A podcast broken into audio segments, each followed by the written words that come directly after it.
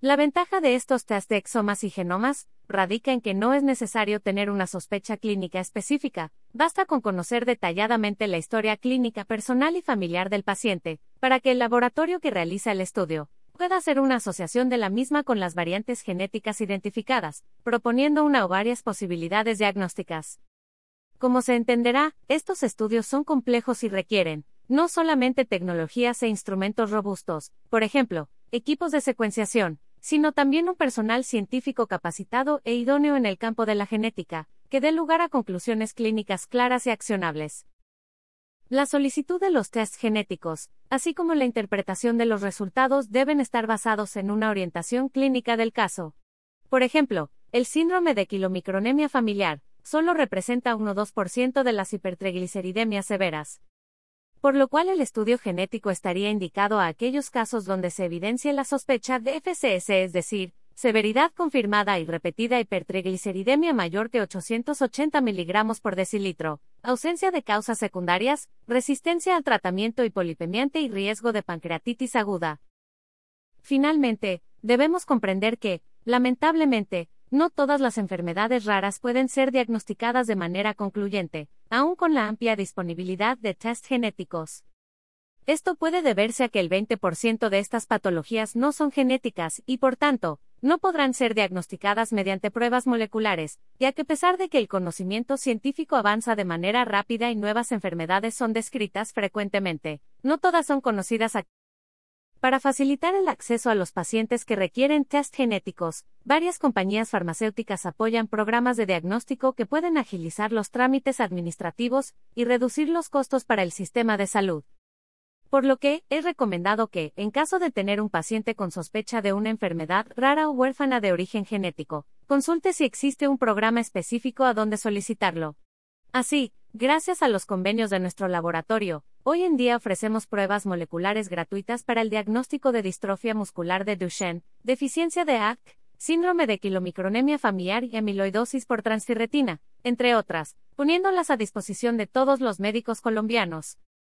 En conclusión, los tests moleculares son un mecanismo útil y necesario para el diagnóstico de las enfermedades raras de origen genético, pero su uso adecuado y oportuno requiere usualmente un conocimiento médico sobre la patología, sus potenciales causas y la adecuada interpretación de los potenciales resultados.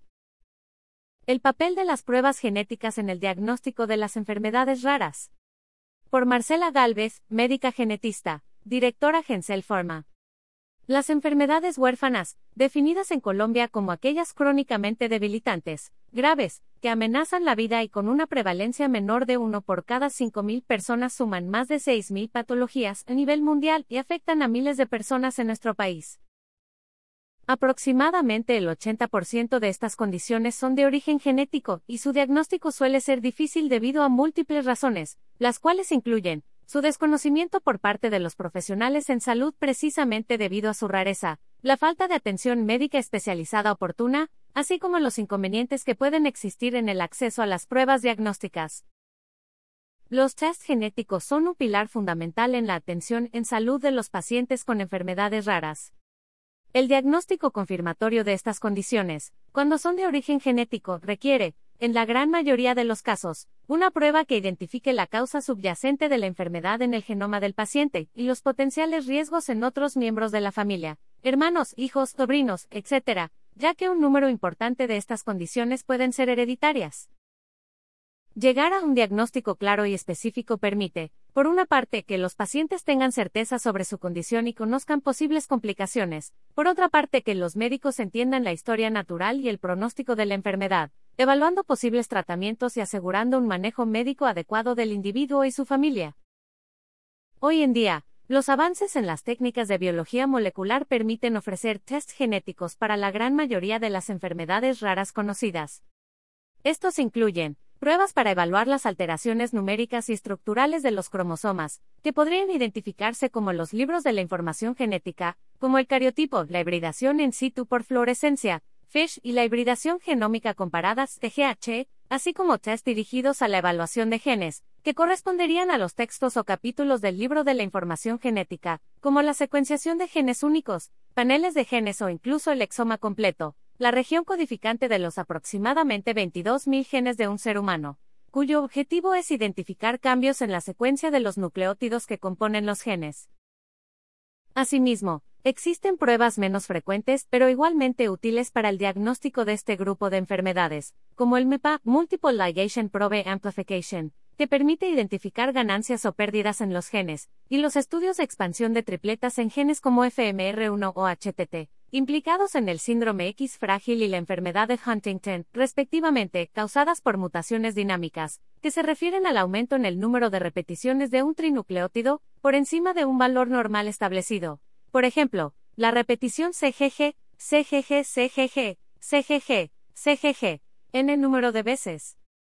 Como se aprecia, el repertorio de pruebas genéticas es amplio, y quien decide sobre la idoneidad de un test molecular en un paciente específico es usualmente un médico genetista o un especialista en campos de la medicina a donde son referidos estos pacientes neurología, endocrinología, neonatología, entre otros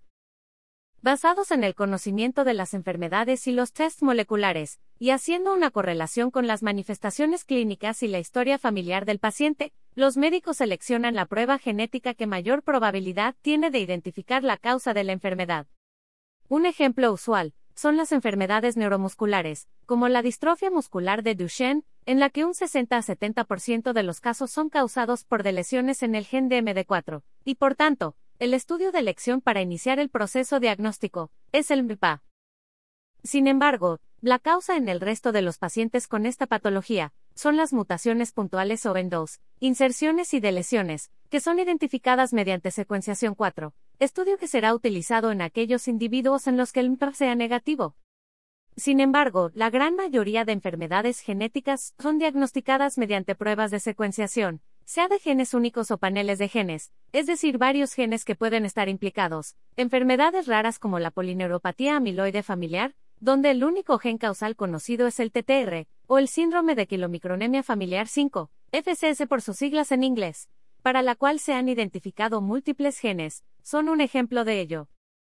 Hacer una aproximación clínica y elegir el test molecular ideal no siempre es una tarea fácil, como se mencionó, Existen entre 6.000 y 7.0002 enfermedades genéticas descritas, de las cuales la gran mayoría son raras, y por lo tanto poco conocidas y estudiadas, por lo que sospechar una condición específica puede considerarse un reto diagnóstico.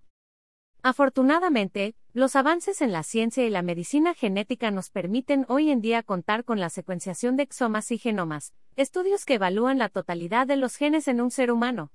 El primero se enfoca en las regiones que producen proteínas, y el segundo, analiza, además, las regiones reguladoras de los genes.